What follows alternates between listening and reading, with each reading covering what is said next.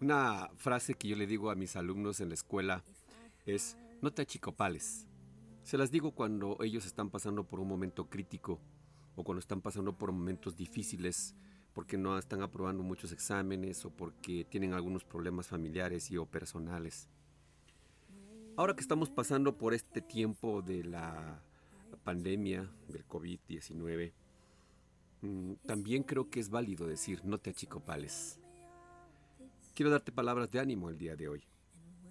Quiero decirte que eh, nosotros como cristianos tenemos la gran bendición y la gran fortaleza que tenemos a Cristo, conocemos a Jesús, conocemos a Dios y de alguna manera tenemos esa fuerza que nos permite ser un modelo de misericordia y de compasión en medio de estos tiempos, que nos permite vencer las circunstancias y los eventos complejos de nuestra vida y eso es gracias a la fuerza que nos da el Espíritu Santo de Dios en nuestras vidas.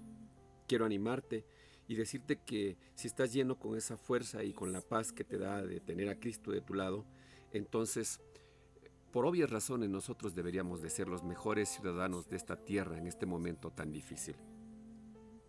Ánimo.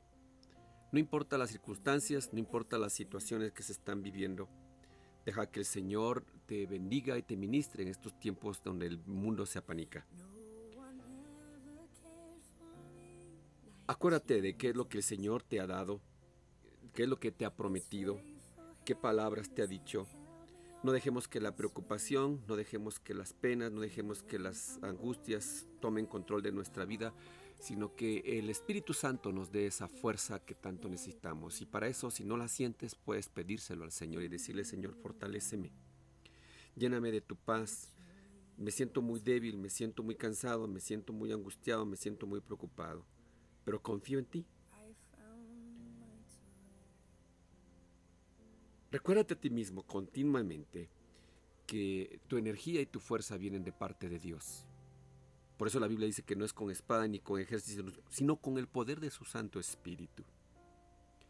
Así que quiero animarte y quiero decirte que el Señor te ama y te bendice.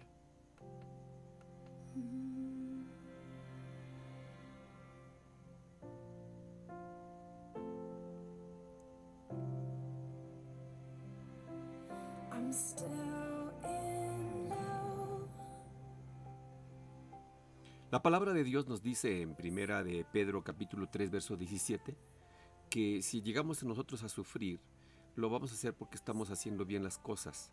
Y si Dios así lo quiere, lo vamos a hacer entendiendo que Dios está obrando en nuestras vidas, pero sobre todo que no lo vamos a hacer porque estamos haciendo el mal. Es decir, siempre nos debemos mantener amando a los demás y buscando el bien más alto como Dios siempre lo hizo. Hay una palabra que a mí siempre me ha retado y animado, y es la que dijo Pablo en Filipenses 1:21. Porque para mí el vivir es Cristo y el morir es ganancia. Qué fuertes palabras. Yo quiero decirte que creo que tenemos que ayudar a los demás en este tiempo, dejar que el Señor opere en nuestras vidas con esa fortaleza que solamente Él puede darnos no hay nadie que nos pueda amar más que Jesús. Así que dejemos al Señor que nos ayude en estos tiempos donde tenemos que practicar estas eh, cosas como lavarnos las manos y quedarnos en casa y ser fuertes en nuestras emociones, en nuestro espíritu, salir adelante.